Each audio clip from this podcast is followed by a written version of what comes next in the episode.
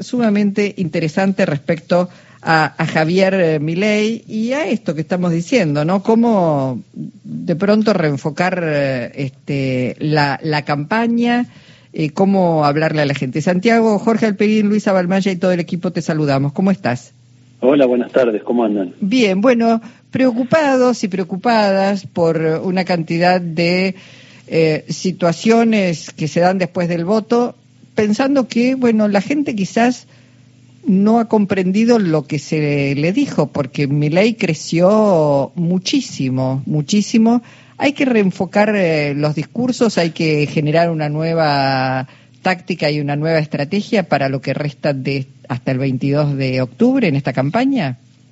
Bueno, precisamente el artículo que vos haces mención, yo analizo esos dos planos de, de la campaña, de lo que resta, ¿no? De la campaña. Me parece que son dos planos que hay que diferenciar el primero tiene que ver, como bien decías vos, con un plano táctico. ¿Qué es, qué es lo táctico? Es, son acciones de corto plazo, ¿no? Es decir, en este caso tenemos 60 días hasta las elecciones generales y un mes más hasta el balotaje. Cuando uno analiza la composición del voto, cómo se ha venido, perdón, venido comportando el electorado, uno observa que no todo está perdido, ¿no? retomando esa frase, de la canción, ¿no? No todo está perdido, matemáticamente hay posibilidades, el tema es políticamente concretarlas, ¿no? Es no es lo mismo la matemática que la política. Entonces, cuando uno analiza el plano táctico, encontramos que matemáticamente hay posibilidades. Si bien el fenómeno Milley es extraordinario desde el punto de vista electoral, pasó en solo dos años de poco más de un millón de votos que sacó en el 2021 a más de siete millones en 2023. Sí, es un crecimiento formidable, admirable desde todo punto de vista desde el análisis electoral, ¿no es cierto? Y, luego en el nivel estratégico habrá que analizar el por qué, sobre qué tendencias cabalga un crecimiento tan importante. Ahora, en el plano táctico, cuando uno analiza cómo se compone ese crecimiento de, prácticamente 6 millones de votos, uno va a encontrar que mayormente la fuerza que más votos pierde es Juntos por el Cambio, no es Unión por la Patria.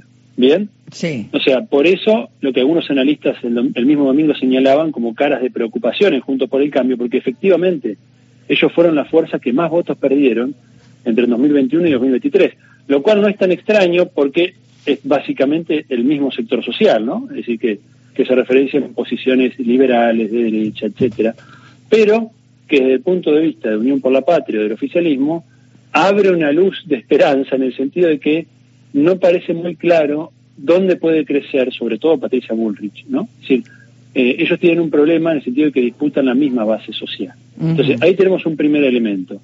Un segundo elemento, por supuesto, el Frente de Todos o Unión por la Patria ahora también perdieron votos, es decir, hay una, hay una caída de votos prácticamente constante del 2019 hasta la actualidad. En 2019, cuando se lo derrota a Macri en las urnas, el Frente de Todos obtuvo 12 millones de votos, hoy obtuvo 6 millones.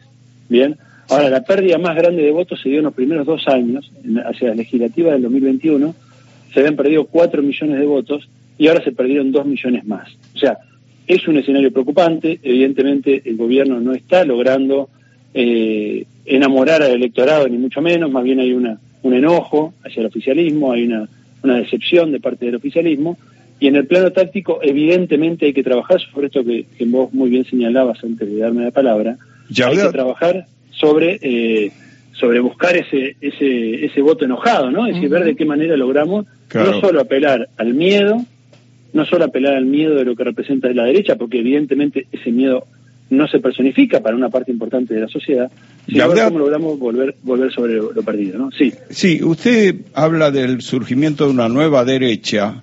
Ahora, eso en cuanto a la oferta, en cuanto a esta agrupación de mi ley, pero, ¿qué pasa a nivel del votante de mi ley? Eh, todavía me parece que no está consolidado una ideología homogénea en esa base social, sino que se deben mezclar distintos sectores, ¿no? Absolutamente. Mira, yo no soy un analista de encuesta ni, me dedico a eso, lo que hice fue un ensayo de reflexión política, pero es evidente que lo que hay en el voto a mi ley es, un, es una heterogeneidad de sectores, ¿no? Que, que encuentran distintas cosas detrás de mi ley. Yo justamente en el artículo, ya en el nivel estratégico, analizaba las tendencias más profundas sobre lo que cabalga el fenómeno Milley para explicar semejante salto electoral, y uno va a encontrar elementos de una vieja subjetividad de derecha asociada a lo que es tradicionalmente la derecha en Argentina, es decir, una mirada liberal en lo económico, autoritaria en lo político, conservadora en lo cultural, una derecha más bien tradicional, bien, con elementos de una nueva derecha que no estaban presentes en la experiencia política del PRO, que tuvo otras características, o que las tiene todavía hoy, aunque ahora está adoptando un perfil cada vez más parecido al de Milei, buscando precisamente no perder votos con ese sector. Pero lo que uno encuentra es que Milei, por ejemplo, incorporó el factor de la violencia verbal, ¿no? que ha hecho gala de esto, es característico de su estilo, parte de su, de su personalidad, de lo que irradia como figura pública, tiene que ver con permanentemente ejercer la violencia sobre otros, y esto evidentemente ha logrado expresar o ha logrado canalizar eh, una ansia de, expresar enojo de parte de un sector de la sociedad. Esto está claro. ¿no? Lo que no quiere decir que coincidan con cada propuesta de mi ley. Mira, es muy probable que en muchos casos no, no, se comprenda o las implicancias o, la forma de aplicar determinadas políticas que mi ley plantea. ¿no? Mm. Si un rasgo muy típico de la derecha ha sido siempre el efectismo, ¿no? los latiguillos. Un latiguillo que es una explicación fácil de un problema difícil con respuestas casi milagrosas. Entonces yo te digo, mira, vos, tenés un problema de, con la inflación, con la inestabilidad cambiaria, que eso te genera una, te perjudica, y yo te prometo que con la dolarización se te resuelven milagrosamente todos tus problemas. Y suena fantástico. Bueno, por eso decimos, es casi mesiánico. Exacto. Bueno, esto igual es muy propio del discurso político, por lo menos de las últimas décadas, ¿no? No es tampoco únicamente propiedad de mi ley. Si bien ha hecho de esto, bueno, gala, ¿no? Sin embargo, la violencia verbal es algo que él reintroduce en la política. El PRO de alguna manera abrió la puerta a esto, pero no en el volumen y la densidad con que Milei ha explotado este, este lugar, que prácticamente estuvo en soledad durante mucho tiempo. Él siendo el, agresivo, el violento, ¿no? El, permanentemente saliendo de lo políticamente correcto, que evidentemente para un sector de la sociedad lo políticamente correcto pasó a ser algo muy lejano, eso que ustedes describían antes de darme la palabra, ¿no?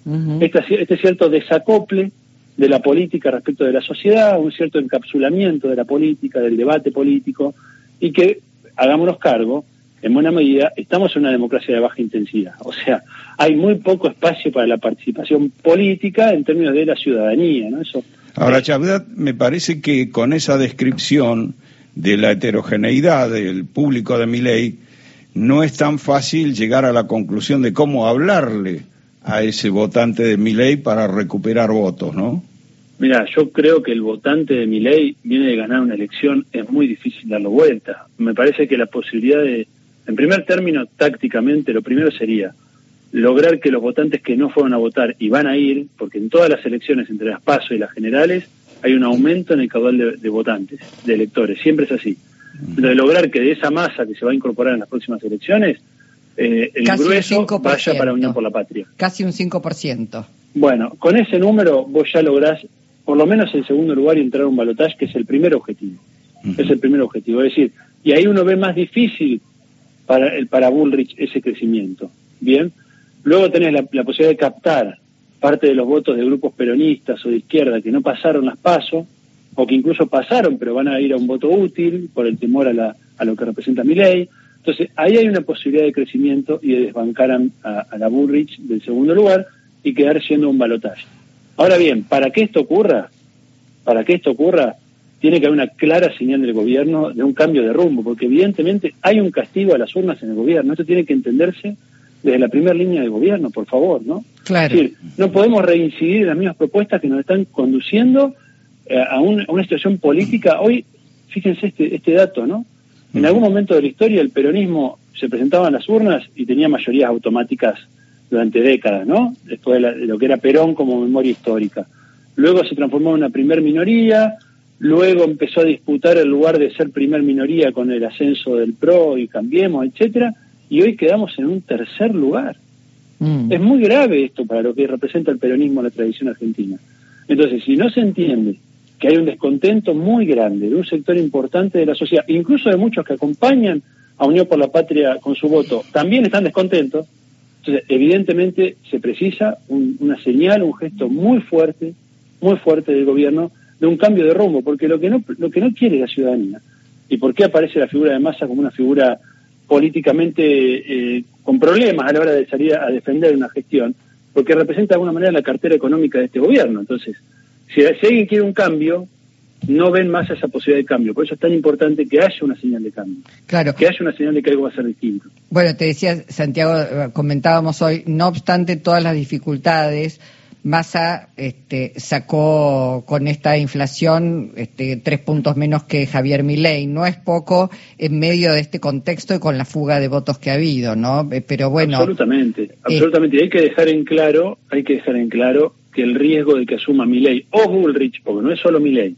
Claro. Bien, estamos hablando de Juntos por el Cambio, que estamos todavía pagando los platos rotos del gobierno de Cambiemos y lo vamos a seguir pagando por mucho tiempo más porque nos dejaron en la espada de Damocles, que es el acuerdo con el FMI que pendió sobre todo el gobierno del Frente de Todos, ahogando nuestras posibilidades de crecimiento y esto va a seguir así por mucho tiempo, bien, salvo que logremos alguna forma de, ¿no? de, reacomodar la estructura económica, de renegociar cuestiones con el FMI que hoy evidentemente no estamos pudiendo. Entonces, si esta gente vuelve a entrar en el gobierno, el riesgo de perder, ¿no? de, de avanzar en el deterioro social, económico de las capacidades estatales es muy grande. Ahora bien, lo que, lo que, lo que pasa en este momento es que el miedo a mi ley no está logrando movilizar, ¿bien? Por lo menos en un sector de la ciudadanía. Yo creo que hay otro sector que sí, mm. ¿bien? Un sector con conciencia democrática, con memoria histórica, que está muy preocupado, que está muy preocupado y que se va a movilizar porque Unión por la Patria continúe. Pero necesitamos una señal de parte de la conducción de Unión por la Patria de que algo va a ser distinto, sobre todo para poder ir uno a militar el voto, e ir a, decirle a alguien, mira, a partir de diciembre las cosas pueden ser distintas, te puede ir mejor.